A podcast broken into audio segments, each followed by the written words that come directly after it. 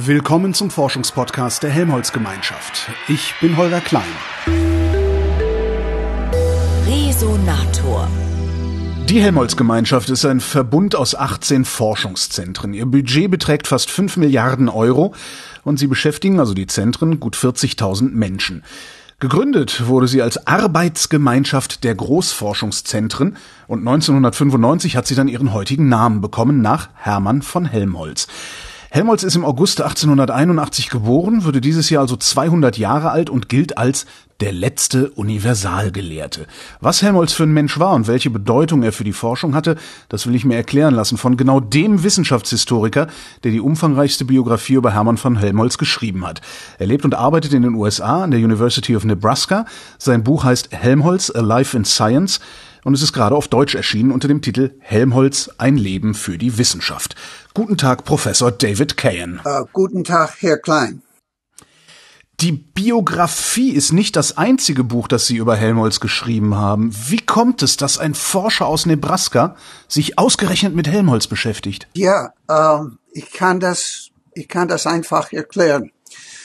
Am Anfang meiner Karriere war ich total mit der Geschichte der Physik beschäftigt.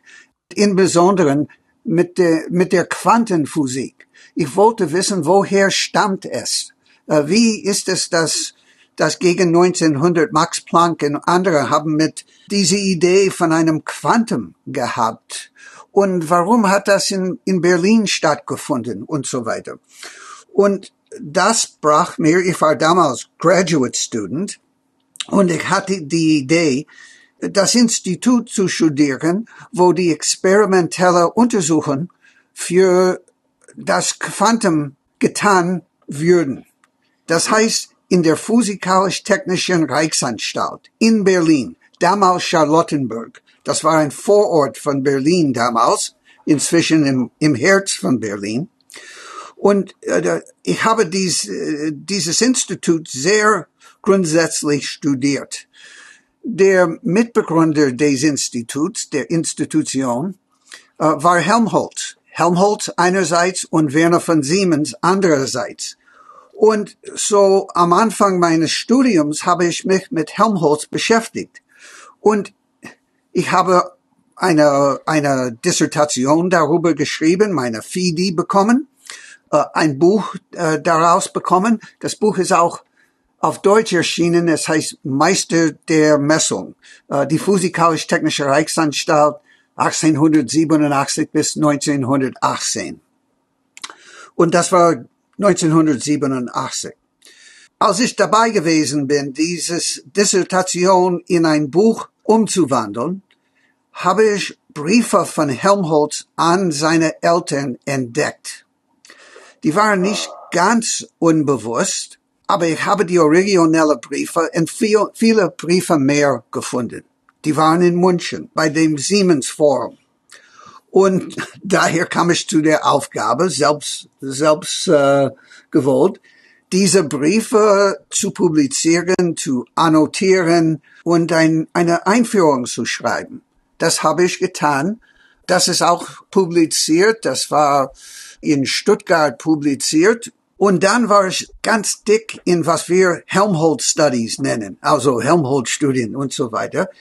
Und äh, von dem, das war gegen 1990 oder so, habe ich eine Dutzende Kollegen oder so zusammengebracht, um Beiträge über ein Buch über Helmholtz zu schreiben. Das heißt, er war so kompliziert, er hat so viel getan, dass ich mir gesagt habe, ich kann das nur mit Helfer tun, also von Kollegen, Kolleginnen und über die verschiedenen Aspekte seiner Arbeit schreiben würden. Also Medizin, Physiologie, theoretische Physik und so weiter und so fort. Und ich meine, dass, dass das Buch, das daraus hergekommen ist, hat sehr gute Resonanz.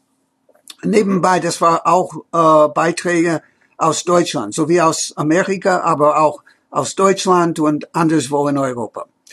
Und dann, das war gegen 1995 oder so, und ich habe mir geda gedacht, meine Gott, ich vielleicht, ich bin, ich bin bereit, eine Helmholtz-Biografie zu schreiben. Ich werde auf die Briefe, die ich gefunden habe und auf die Beitragssammlung, die ich zusammengestellt habe und über mein Buch über die PTR und andere Sachen.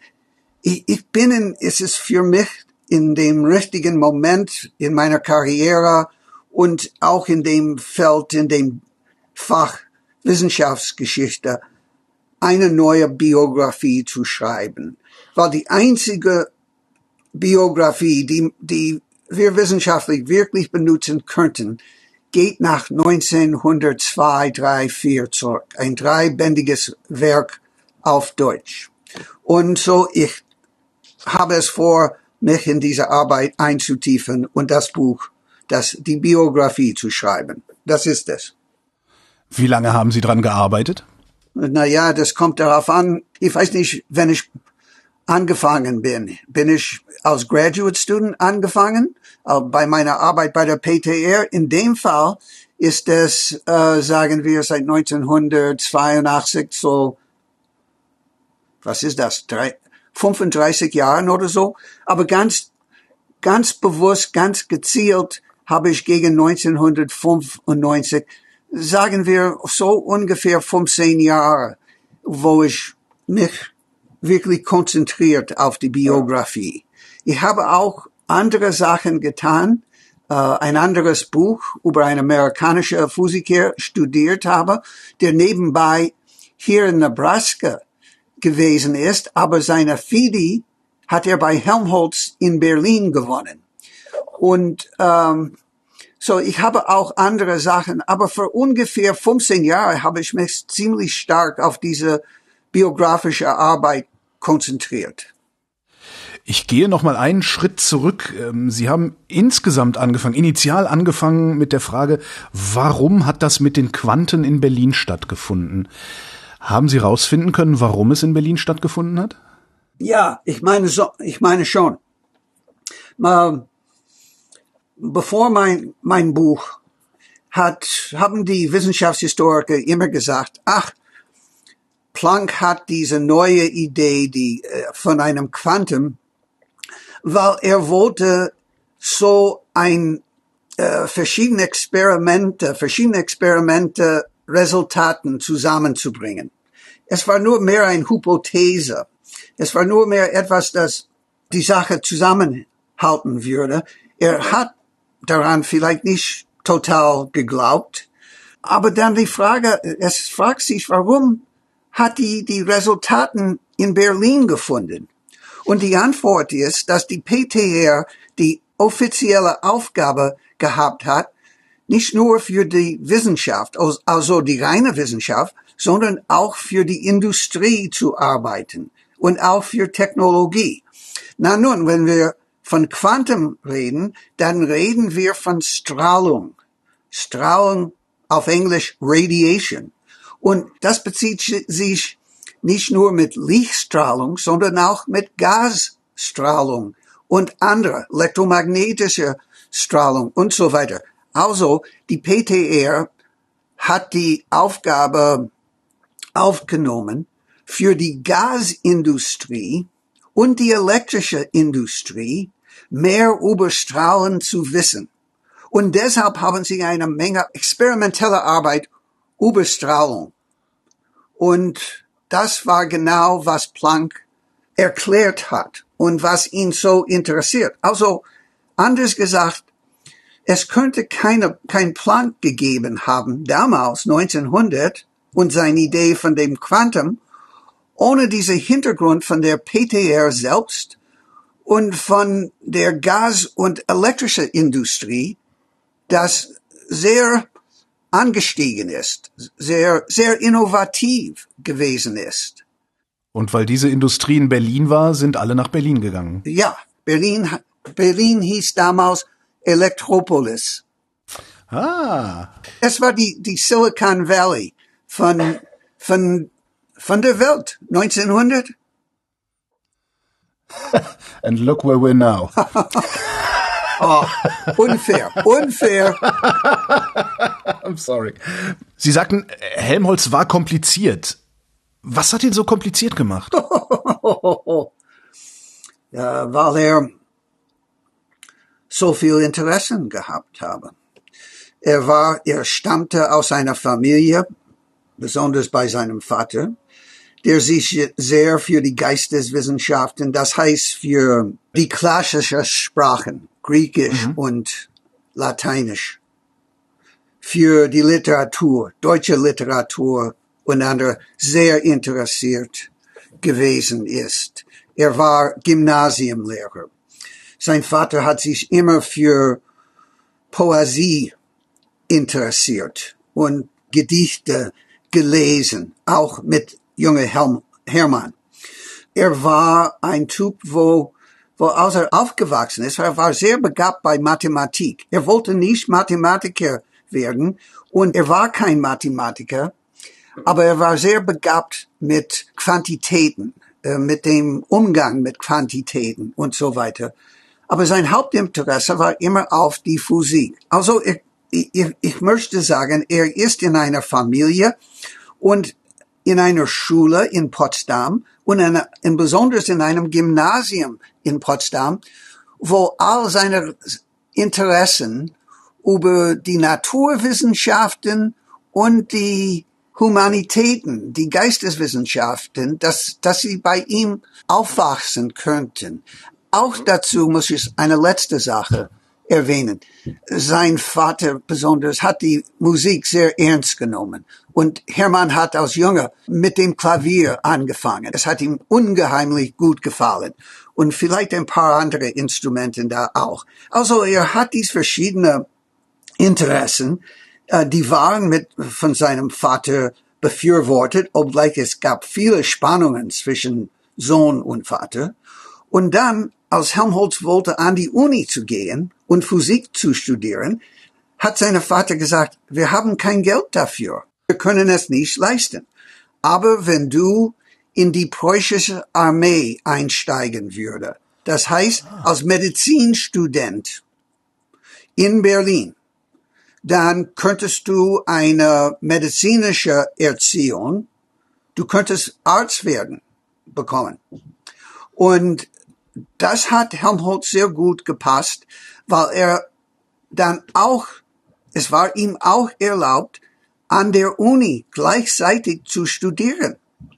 Und da hörte er sehr gute Vorlesungen, besonders in Physiologie von einem Mann namens Johannes Müller ein sehr berühmter Wissenschaftler damals.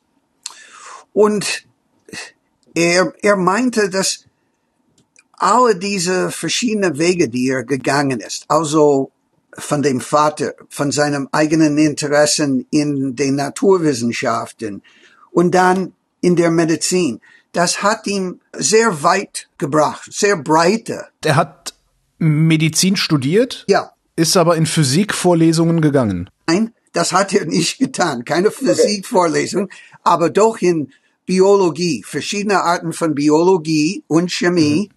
aber nicht Physik, ironischerweise. Und was ich, was ich sagen möchte, ist, er war sehr gut gebildet. Wirklich gut gebildet. In ja. viele verschiedene Fächer.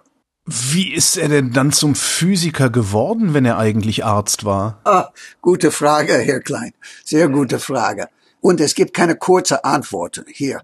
Also, er hat 1842 ist er von der Friedrich Wilhelms Institut in Berlin graduated. Was ist graduated? Er ist, er hat das Diplom bekommen oder so. Mhm. Mehr. Er ist Arzt geworden. Dann ist er ein Jahr an der Charité in Berlin. Nebenbei, äh, er hat Medizin nicht besonders gemacht. Äh, er war wahrscheinlich kein guter Arzt oder so. Er hat, es hat ihn nicht wirklich interessiert.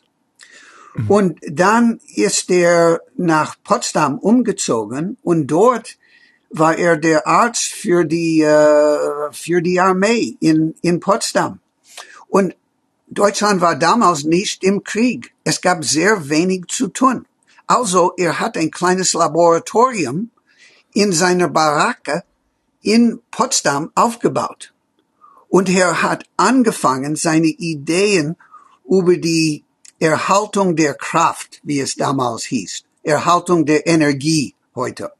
Er hat mit der, diese Experimente und Theorie gleichzeitig über die Erhaltung der Kraft gearbeitet, drei, vier Jahren.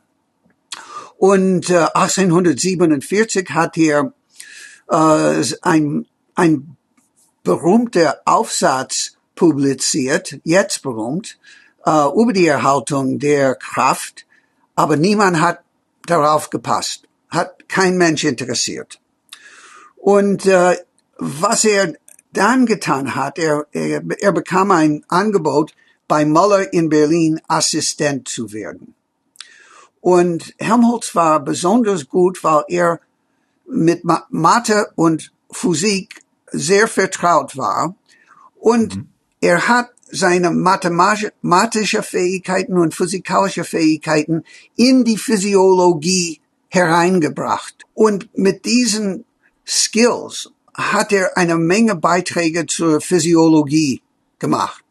Beispielsweise Nervenphysiologie. Wie schnell leitet ein elektrisches Signal durch den Körper? Beispielsweise. Und viele andere Sachen. Und er hat dabei für sich einen Namen gewonnen. Und ich könnte hierüber viel mehr reden über die über seine Arbeiten den 1850er und 60er Jahren erklären. Nur es ist erst 1871, bevor er eine Physikprofessor geworden ist. Das heißt in Berlin. So es hat bei ihm mehr als 20 Jahren, vielleicht 25 Jahren gedauert, bevor er eigentlich Physik als sein Fach, sein Hauptfach bekommen hat.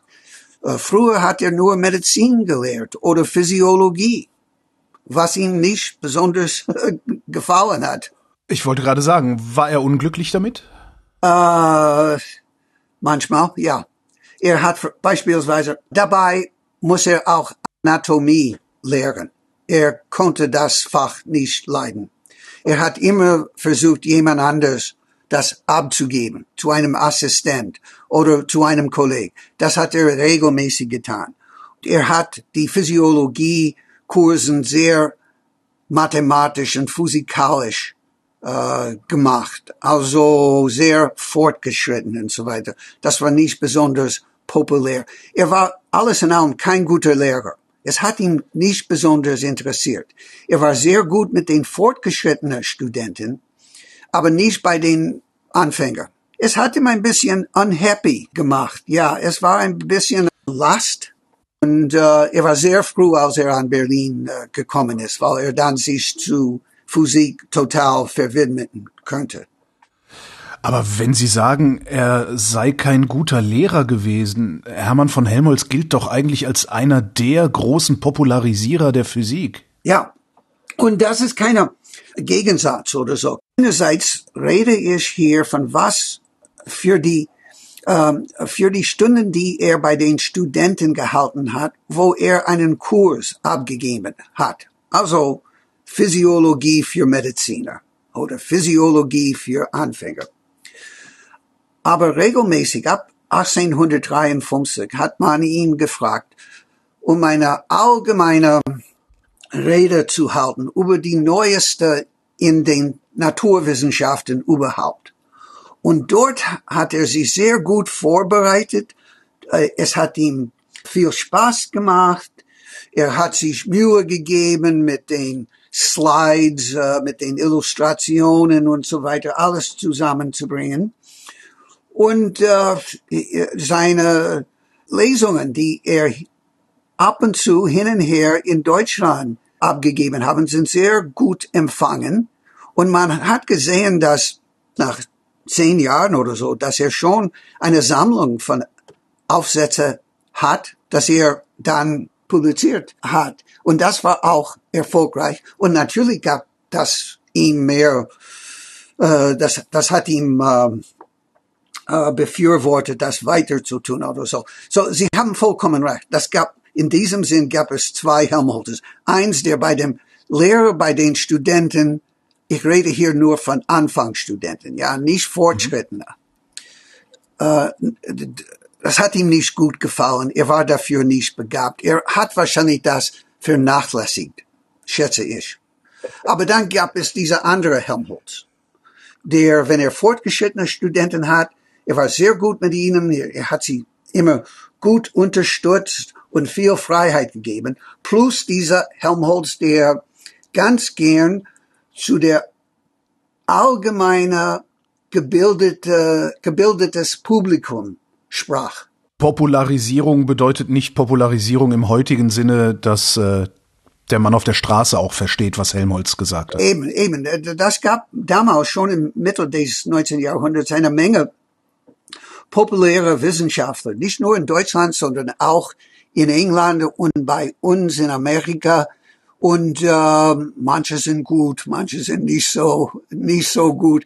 Aber bei Helmholtz war es bei einem hohen Niveau die, die, er, er hat sehr gut die verschiedenen neue Gesetze in Physik, Chemie, Physiologie, Astronomie und, und so weiter, alles hervorgebracht und davon gesprochen und versucht, sie immer zusammenzubringen. Äh, das hat er sehr gut getan. Aber es war auch ein bisschen damals auch philosophisch und in einem hohen Niveau. Also für Leute, die schon vielleicht ein Gymnasium besucht haben. War Helmholtz damals äh, eine Art Star? Ja, er ist Star im Jahr 1851 geworden. Und ich rede hier ganz so spezifisch, weil in 1850, 51 hat er den Augenspiegel erfunden. Und damit konnte er dann der lebendige Netzhaut sehen. Und damit könnte man das, das Auge sehr gut diagnostizieren. Man konnte damit viele Krankheiten äh, verbessern und so weiter. Und deshalb ist er sofort berühmt geworden. 1851, besonders von dem Ophthalmologen natürlich, aber auch durchaus in der Medizin. Also ironischerweise, obgleich er sehr, sehr wenig sich für Medizin interessiert hat, ist er sehr berühmt unter den Mediziner geworden, wegen des Augenspiegels. Und so er ist von, von, von da an ein Star. Das Jahr hier ist 1851. 20 Jahre bevor er überhaupt seine Physikprofessur bekommen hatte, war er schon ein Star. Ja, das war für ihn ein Problem. Und es war auch ein Problem für die preußische Bildungsministerium. Wie, was machen wir mit ihm? Ja, er war, er konnte zu viel tun. Ich wollte sagen, 1851, als er berühmt geworden ist, war Alexander von Humboldt der richtige Star von Wissenschaft überhaupt, äh, mindestens in Deutschland. Aber Humboldt ist dann ziemlich alt. Er war mhm. ungefähr 80 oder so, 1769 oder so geboren. Und ähm, Helmholtz ist wirklich der neue Star in Deutschland geworden. Am Ende der 50er Jahren ist er der Nummer, Nummer eins in Deutschland wenn nicht weltweit. Das heißt, kurz vor Darwin berühmt geworden ist, 1857, ist Helmholtz vielleicht, vielleicht der bekannteste Wissenschaftler in der Welt. Wer so berühmt ist, hat auch Feinde. ja, ja. Wer waren Helmholtz Feinde? Ja, zunächst hat man, er hat viele Freunde, auch. Er hat viele Leute äh, geholfen und äh, hat Freundschaften sehr gut aufgenommen. Er hat viele Leute, die von ihm äh, eifersüchtig gewesen sind, ja. Mhm. In zwei oder drei Fälle hat er Ideen geschnappt, hat er Ideen schneller bekommen aus Kollegen und hat sehr schnell publiziert und sie haben daran gelitten. Und sie haben gesagt, ich habe diese Idee zunächst gehabt, ja. Das war manchmal hart. Aber jetzt reden wir wirklich von Feinden. Und der große Feind war ein Mann von dem Namen Eugen Düring. Ab 1871 in Berlin. Und Düring war noch ein junger Mann, aber sehr populistisch orientiert. Er meinte, dass die akademische Welt ihn sehr unfair behandelt hat. Er war nur Dozent an der Universität Berlin. Helmholtz war damals gerade der Professor für Physik geworden mit einem großen neuen Institut und so weiter. Und Düring hat gemeint, dass Helmholtz seine Idee von der Erhaltung der Kraft von Meyer äh, gestohlen hat. Es war falsch, es waren Unwahrheiten, aber die Zeiten waren so, dass manche haben das geglaubt. Dazu war Düring ein, auf Englisch ist ein Rebel Rouser, ein Typ, der versucht, die, die, die Massen aufzubringen. Ah, ein Aufrührer. Ein Aufruhr, mhm. ein Querdenker. Huh? ja. Und ähm, das hat er getan, besonders mit antisemitischer Parolen. Und Sie wissen vielleicht, dass damals in den späten 60er Jahren oder so, und besonders in den 70er Jahren, ist der Antisemitismus auf die Aufstieg. Und ähm, dieser Meyer hat versucht zu sagen, dass Helmholtz Juden unterstützt hat, nur weil sie Juden gewesen ist. Das ist falsch, obgleich er doch viele jüdische Studentinnen und Kollegen gehabt habe. Er hat versucht, die, die, die Studenten in Berlin gegen Helmholtz anzutreiben und anderswo. So, er war ein, ein großer Feind von ihm. Auch ein Astrophysiker namens äh, Zörner, äh, JCF Zörner in Leipzig. Und das war auch eine Affäre, weil am Anfang Zörner ein sehr guter Astronom beziehungsweise Astrophysiker gewesen ist und auch eine, eine Folge, was man ein Follower von Helmholtz gewesen ist. Mhm. Und er war von ihm irgendwie sehr enttäuscht und ein bisschen, man meinte, dass Zörner eigentlich geisteskrank gewesen ist. Aber er hat es sehr stark, die, diese Zörner, gegen die Engländer, besonders William Thompson, Lord Kelvin und andere, und er hat gesagt, dass diese Leute in England viele Sachen von den Deutschen geklaut haben. Na nun, Helmholtz war ein großer Freund, ein enger Freund von William Thompson, auch von John Tyndall, der nebenbei der beste populäre Wissenschaftler in der Welt wahrscheinlich, besonders jedenfalls in dem englischsprachigen, in der englischsprachigen Welt, wenn nicht die ganze Welt. Und gerade Helmholtz hat mit ihnen Freundschaften gemacht, angetan. Er hat ihre Arbeit ins Deutsch gebracht und versucht, Verleger für sie in Deutschland zu finden. Also diese Zörner und dann Düring haben gesagt in den 1870er Jahren, als, als der Nationalismus sehr stark gewesen ist und gesagt, Helmholtz ist undeutsch. Helmholtz, hm. er arbeitet mit dem Feind also England, die englische Physiker. Das war alles Quatsch. Aber sie haben vers versucht, so, so ein These äh, zu vertreten. Sie hatten vorhin gesagt, er hätte in den 1850er, 1860er Jahren sehr viele Entdeckungen gemacht und sehr viel publiziert. Hat er nach seiner Professur weiter so viel gearbeitet oder sind die bahnbrechenden Geschichten aus den 50er, 60er Jahren gewesen? Na nun, das ist eine ausgezeichnete Frage. Einerseits würde ich meinen, ich würde meinen, dass gegen 1871, als er an Berlin gekommen ist, war er auf dem at the top, am ganz oben von seiner Arbeitsfähigkeiten, seine Ideen, Reichtum. Seine Karriere war damals, würde ich meinen, sehr, sehr stark. Aber das heißt nicht, dass in den 70er, 80er und frühen 90er Jahren, dass er nicht viel getan hat.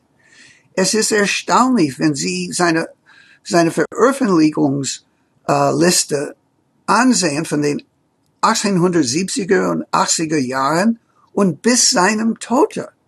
Und zwar bei, bei seinem Todesbett 1894 hat er seine Frau gefragt, ob sie ihn äh, eine kurze Bericht aus dem British Association for the Advancement of Science lesen würde. Es war auf Englisch.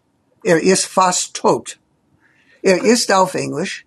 Und es geht um die Atmosphäre und was, welche Elementen sind in der Atmosphäre, welche Gasen sind darin.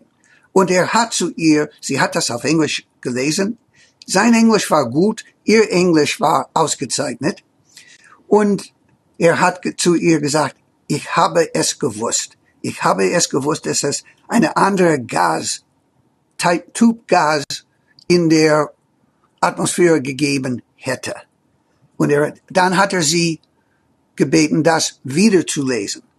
Was heißt das, diese Anekdote? Es heißt, er hat der Geist von Wissenschaft total in ihm, bis ganz zum Ende. Er hat mathematische Arbeit in den späten 1880er Jahren, frühen 1890er Jahren weiter betrieben. Der Mann war damals 70 Jahre alt. Das war sehr alt damals. Das ist wie 80 oder 90 heute. Und er war immer noch aktiv, mathematisch, physikalisch und so weiter zu arbeiten, zu publizieren. Und er war immer noch ein Leader in Wissenschaft. War er so gut dann, wie er in den 50er und 60er Jahren gewesen ist?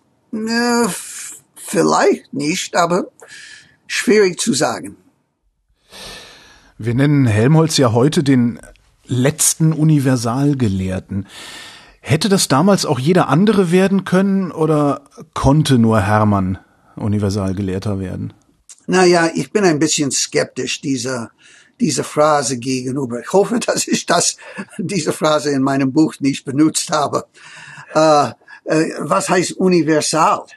Universal, ja, für ihn, ich meine, er, er war sehr, er, er verstand die physikalische, die chemikalische und die biologische Wissenschaften sehr, sehr gut.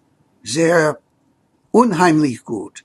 Plus Mathematik. Er war auch andererseits sehr modest. Er hat gesagt, ach, ich verstehe nur so viel in der Chemie, nur so viel in der Biologie.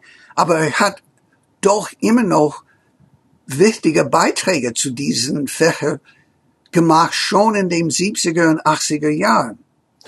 Aber universal heißt auch mit den Geisteswissenschaften zu tun, mit Literatur und so weiter.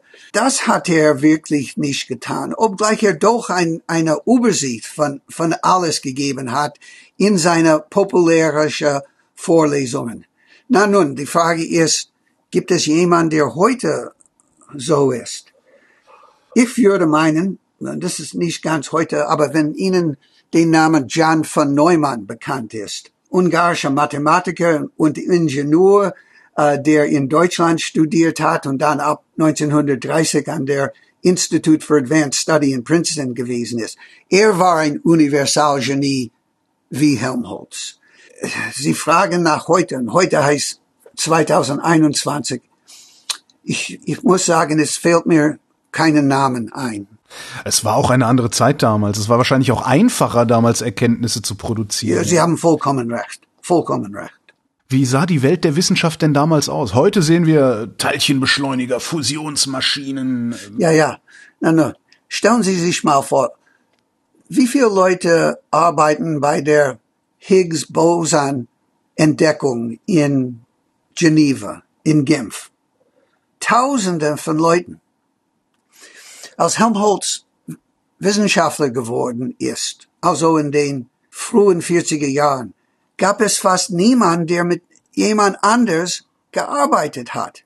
Also Teamwork war total unbekannt. Die erste Teamwork kam in den späten 40er Jahren, besonders bei Justus von Liebig in Gießen.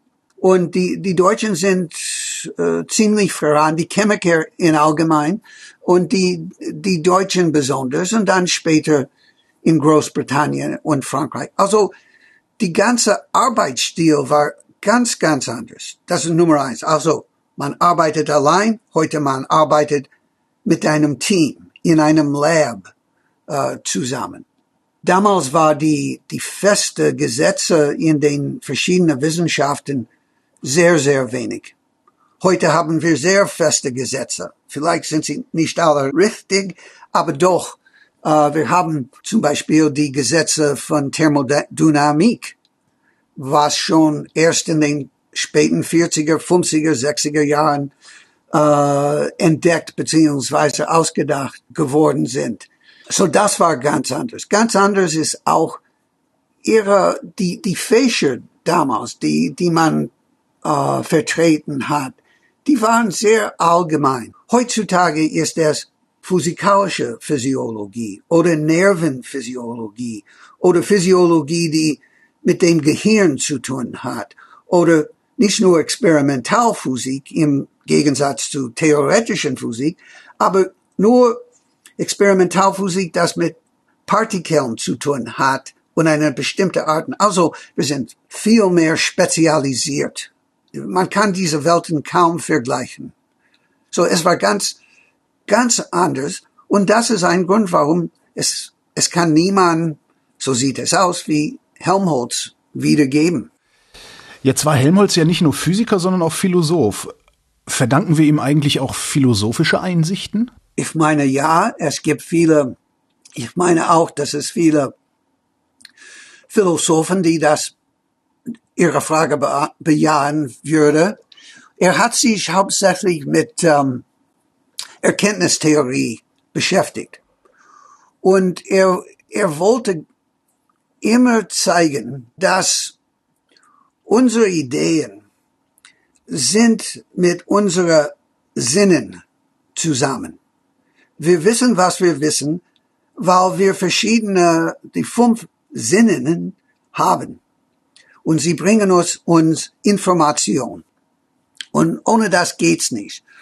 Andererseits war er kein Materialist, würde ich meinen. Das heißt, er hat immer geglaubt, dass etwas findet in dem Geist statt, wobei diese Sinnen so sind umgewandelt zu Ideen in verschiedene Wegen. Aber er war, er wollte immer beweisen, dass wir, was wir wissen, kommt nur von der empirischen Welt um uns. Und wir müssen ständig beobachten, experimentieren und so weiter. Wir können das nicht einfach mit unserer Köpfe tun. Wir können das nicht nur mit Mathematik tun. Wir können nicht nur in einem Armstuhl sitzen und spannende Ideen vor, vorbringen. Das geht nicht. Es geht die empirische Welt zusammen mit den intellektuellen äh, Welt beziehungsweise mit dem Gehirn, mit dem Gehirn von den Menschen. Und mhm.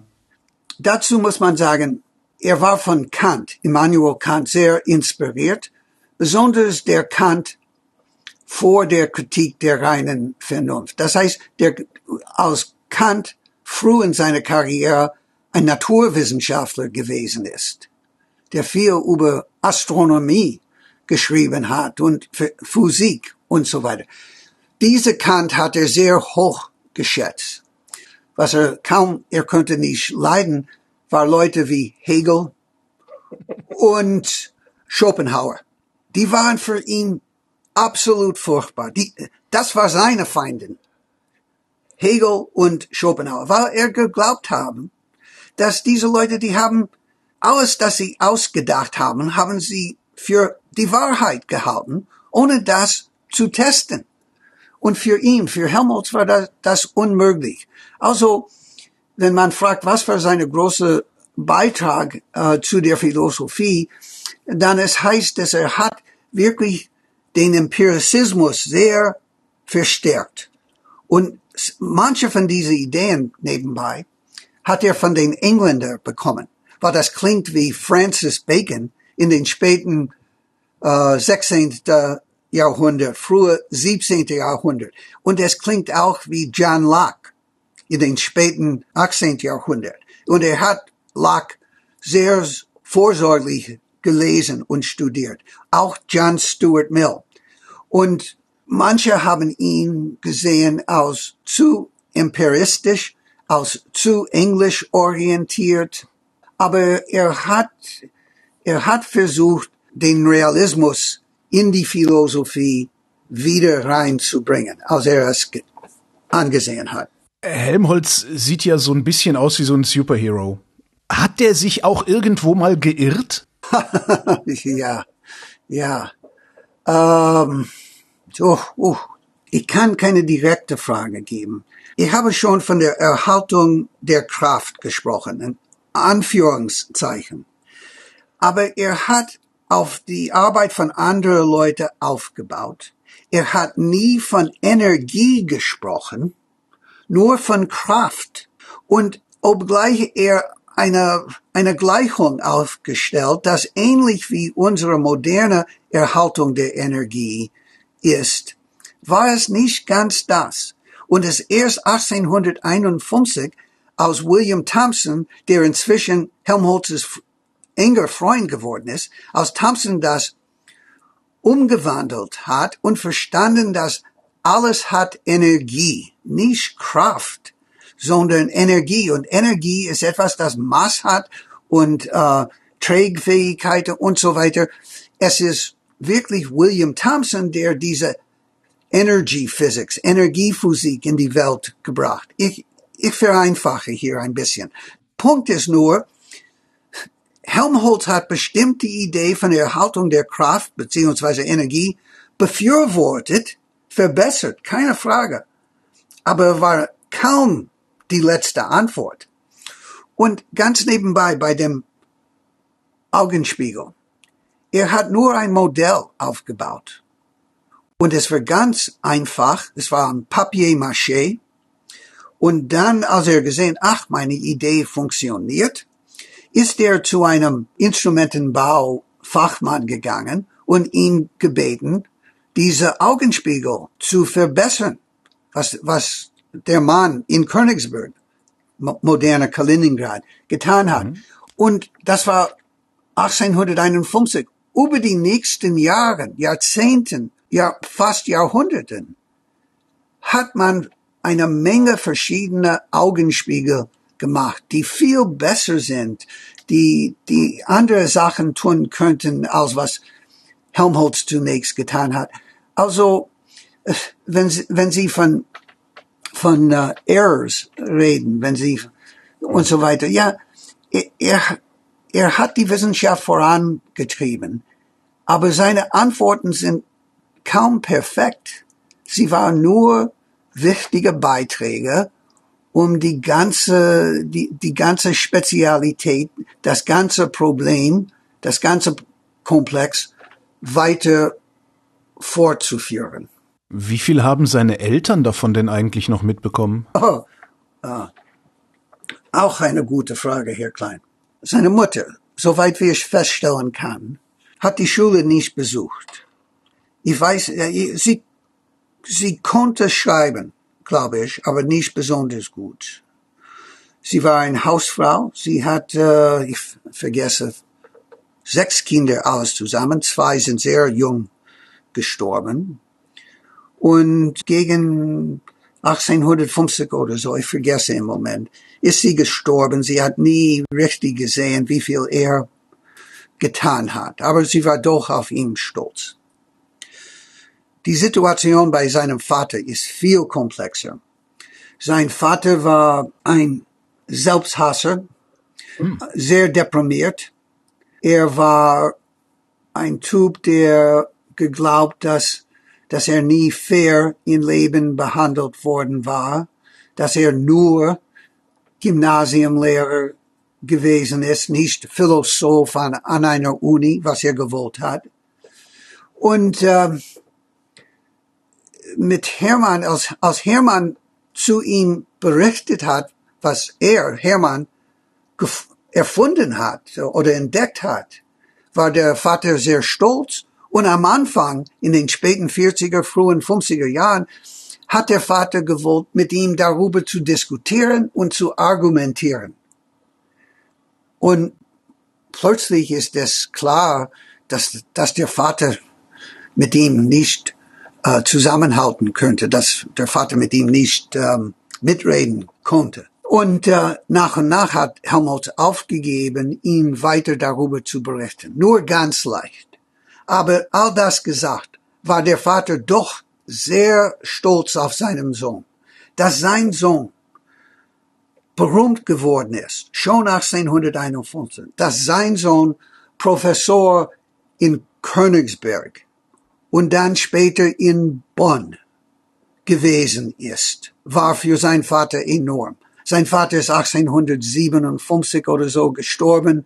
Also er hat nie gesehen, dass Hermann dann äh, nach Heidelberg umgezogen ist, noch berühmter geworden dort und vielleicht noch berühmter in Berlin.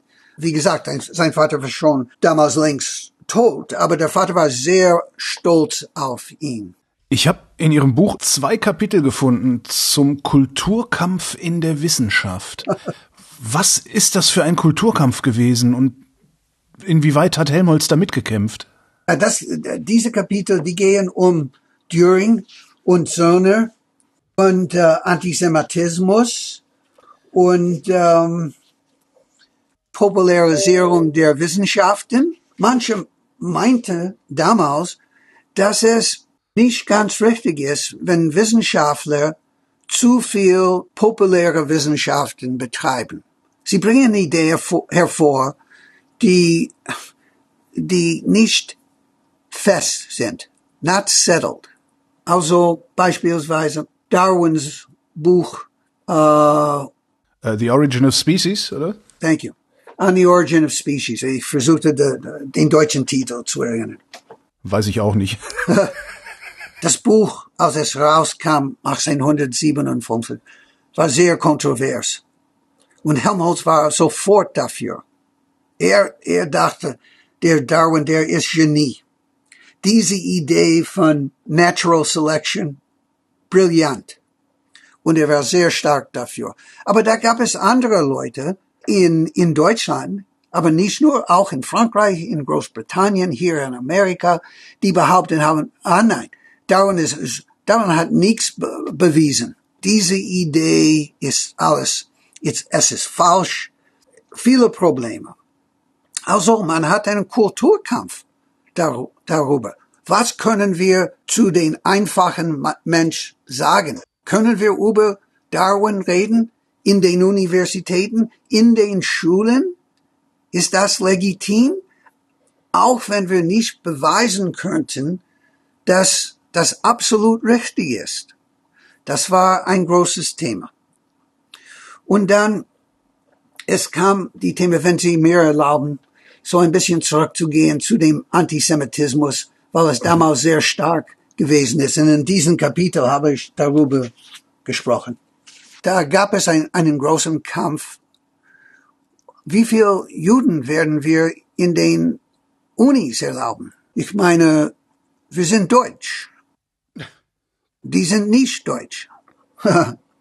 Diese Düring und Zörner und andere, die haben kritisiert Leute wie Helmholtz, der so viel oder zu viel jüdische Studenten gehabt, keine Studentinnen, aber Studenten gehabt hat und dass manche von ihnen Universitätsprofessoren geworden sind. Eine, ein Beispiel dafür, sein ausgezeichneter Student war Heinrich Hertz. Hertz war nicht, äh, Hertz war nicht geborener Jude, aber seine Großeltern sind Juden gewesen. Und dann, es kam eine Konversion, ja? So typisch. Und äh, Helmholtz hat viele, nicht nur Studenten, sondern was wir Postdocs nennen würden und dann Kollegen, mit denen er gearbeitet hat, die jüdisch abstämmig äh, sind und so weiter. Es war ihm egal. Aber andererseits, was, was ich so interessant finde, Helmholtz war auch gleichzeitig gute Freunde mit Richard Wagner. Und Wagner war ein furchtbar Antisemit mhm. und hat das, er hat ein Buch über Antisemitismus geschrieben. Er hat die, die Idee von Antisemitismus befürwortet. Das hat Helmholtz nicht äh, gestoppt, Freunde mit ihm zu werden. Auch Heinrich Treitschke, der berühmte Historiker damals, Helmholtz hat seine Karriere befürwortet. Er hat ihn in Heidelberg gekannt und er hat geholfen, Treitschke nach Berlin zu bringen. Aber Treitschke war ein furchtbarer Antisemit. Er hat ein berühmtes Aufsatz geschrieben, äh, die Juden sind unser Unglück. 1876 oder so, es steht in dem Buch. Also, man sieht, dass ein Mann wie Helmholtz, was, was ihn wirklich interessiert, war nicht das Schicksal der Juden. Es war Leute, die wirklich gute kulturelle Fähigkeiten hatten, die gute Wissenschaft betreiben könnte, die, ihn, die er persönlich gemocht hat. Und die waren seine Freunde. Auch viele jüdische Musiker, mit denen er zusammen musiziert. Er war mit ihnen sehr gern. Aber gleichzeitig könnte er auch mit Antisemiten wie, wie äh, Treitschke und Wagner äh, zusammen sein. Also ein bisschen ein Gegensatz oder so. Er war bestimmt kein Antisemit, aber er war auch kein Pro-Semit. Er war ein Teil der Bildungselite. Er war ein, ein Typ, der glaubt, dass was wichtig in Deutschland ist, ist, dass wir Bildung haben und dass wir Bildung befürworten. Er wollte bestimmt ein vereintes Deutschland bekommen und hat in der Armee äh, bedient und also er hat seinen Beitrag abgegeben in dem Sinne. Und er hat bestimmt äh, gewollt, ein, ein, ein liberales Deutschland äh, zu bekommen. Aber Bildung war für, für ihn die Nation. Das war die Hauptsache. David Kahn, vielen Dank. Vielen Dank.